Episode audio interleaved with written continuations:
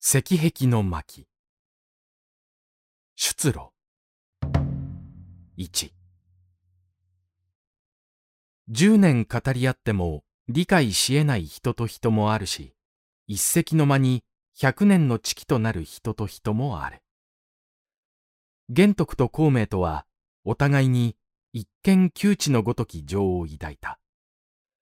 いわゆる意気相許したというものであろう。孔明はやがて言った。もし将軍がお言葉のごとく誠に私のようなものの愚論でもお咎めなく聞いてくださるとおっしゃるなら、いささか少子にも所見がないわけでもありませんが。おお、願わくは忌憚なくこの際の方策を非歴したまえ。と玄徳は襟を正す。官室の推聴大井方しと見るや、関心排出、内外を乱し、主上はついに落葉を捨て長安を逃れたまい、玉者に塵を被ること二度。しかも我ら総毛の美神どもは、憂えども力及ばず、逆との消結に任せて現状に至る、という状態です。ただ、ただ今も失わないのは、高校一辺の赤心のみ。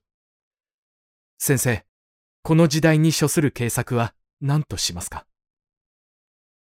孔明は言う。されば、東卓の変この方、大小の豪傑は実に数えきれぬほどを輩出しております。分けても河北の炎章などは、そのうちでも強大な最有力であったでしょう。ところが、彼よりもはるかに実力もなければ、年派も若い曹操に倒されました。弱者が帰って強者を倒す。これは天の時でしょうか？地の利にありましょうか？人の力。思想、経営、作戦、人望。あらゆる人の力によるところも多大です。その曹操は、今や中原に臨んで天使を差し挟み、諸侯に礼して軍政二つながら全きを得、勢い旭日のごときものがあり、これと矛を争うことは、けだし容易ではありません。いや、もう今日となっては、彼と争うことはできないと言っても過言ではありますまい。ああ、時はすでに去ったでしょうか。いや、なおここで江南から江東地方を見る用があります。ここは孫権の地で、五種すでに三世をけみしており、国は堅祖で改ざんの山に富み、人民は越腹して権能の進化多く、地盤全く定まっております。故に五の力は、それを外交的に自己の力とすることは不可能ではないにしても、これを破って取ることはできません。うん、いかにも。こう見て参ると、今や天下は、曹操と孫権とに二分されて、南北いずれへも規則を伸ばすことができないように考えられますが、しかしです。ただここにまだ、両者の勢力のいずれにも属していないところがあります。それが、この慶州です。また、益州です。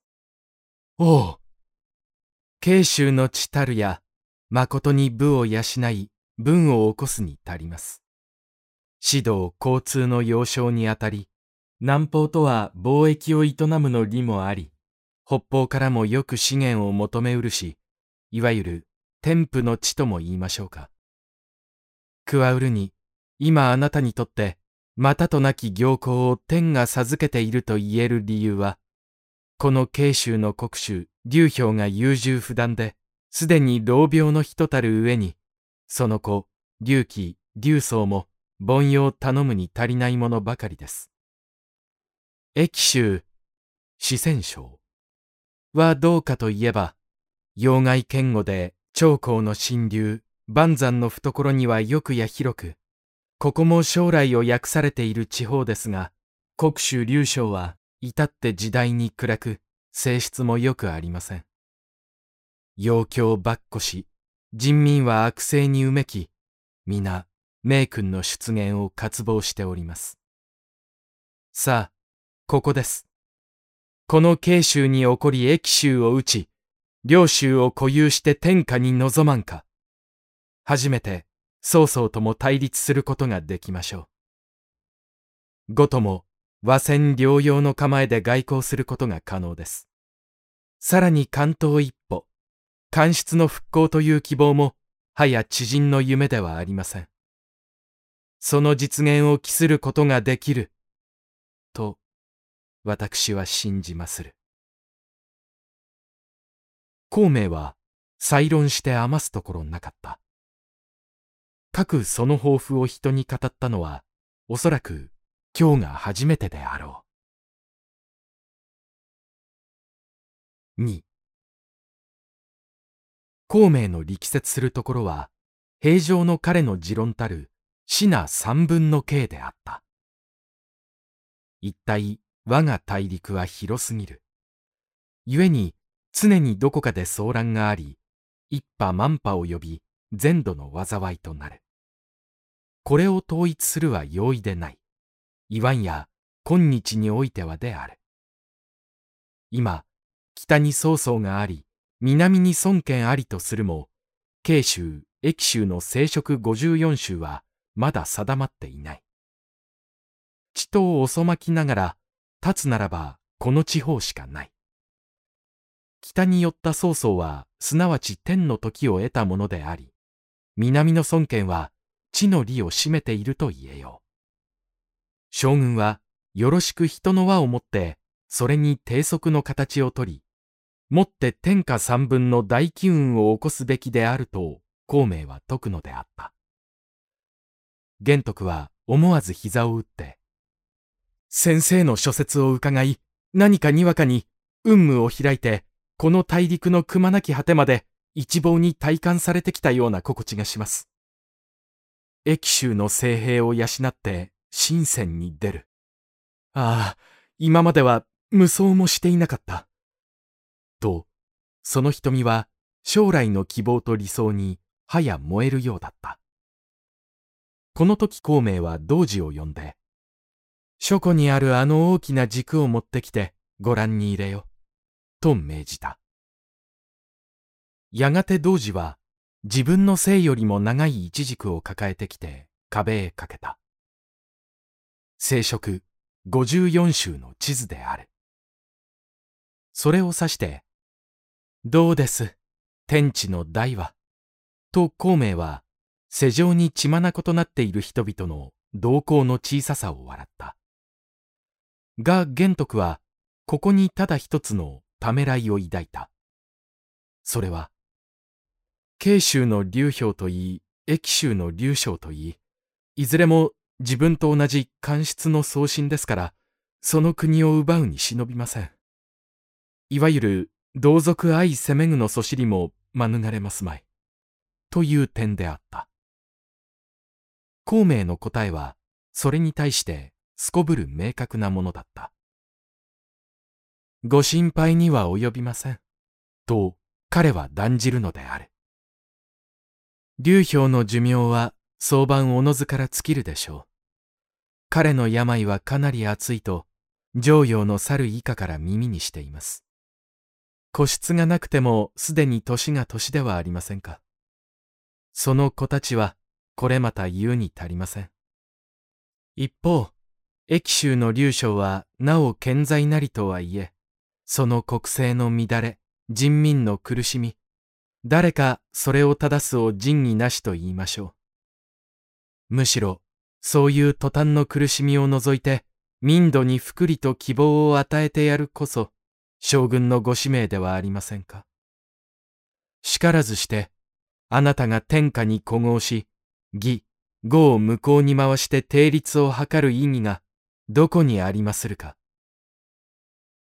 一言のもとに玄徳は振幅してその網を写し。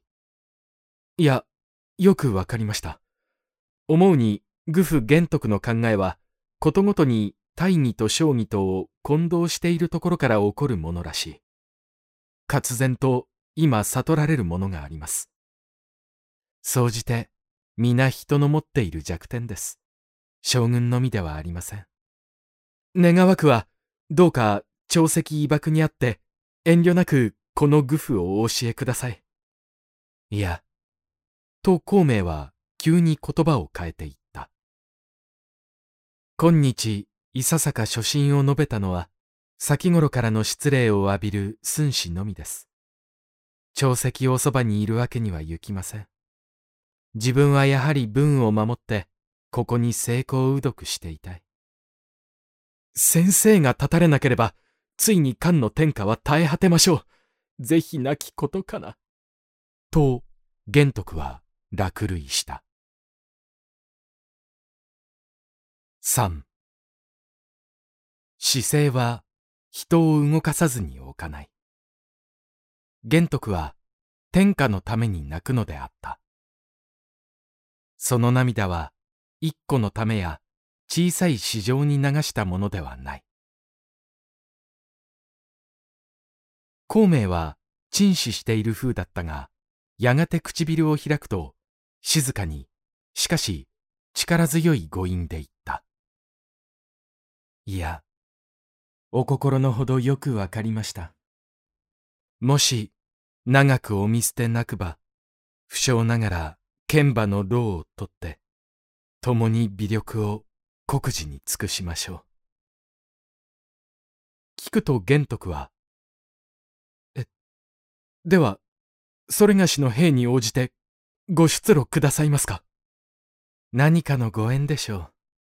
将軍は、私に巡り合うべく諸州をさまよい、私は、将軍のお招きをかたじけのうすべく、今日まで伝夜の炉に隠れて、日の目を待っていたのかもしれません。あまりに嬉しくて、何やら夢のような心地がする。玄徳は関羽と張飛を呼んで司祭を語り、また、友に持たせてきた金箔の霊物を主従固めの印ばかりにと孔明へ送った。孔明は辞して受けなかったが、体験を平すには礼儀もある。自分の志ばかりのものだからと言われて、では、ありがたくいただきましょう。と、家庭の諸葛金にそれを納めさせた。孔明は、それとともに弟の金へ、こう言い含めた。大して才能もない好みに対して、劉公祝には三個の礼を尽くし、かつ過分な試食をもって自分を平せられた。生来のダフも立たざるを得ぬではないか。兄はただいまより、すなわち公祝に付随して深夜の城へ行くであろう。汝は兄嫁を慈しみ、僧侶を守って天の時を楽しむがよい。もし幸いに、こうなり名を遂げる日もあれば、兄もまたここへ帰ってくるであろう。はい、その日の来るのを楽しみに留守をしております。金は慎んで兄の胸を領諾した。その夜、玄徳はここに一泊し、あくる日、駒を並べて草案を立った。各て丘を下ってくると、前の夜にこの種を友の者が深夜に告げに行ったと見えて、迎えの車が村まで来ていた。玄徳は孔明と一つ車に乗り、深夜の城内へ帰る途中も、親しげに語り合っていた。この時、孔明は27歳、劉備玄徳は四十七であった。深夜に帰ってからも、二人は寝るにも質を共にし、食事をするにも宅を別にしたことがない。昼夜天下を論じ、人物を評し、死を案じ、例を工夫していた。孔明が深夜の兵力を見ると、わずか数千の兵しかない。財力も極めて乏しい。そこで劉備に進めた。慶州は人口が少ないのでなく、実は戸籍に載っている人間が少ないのです。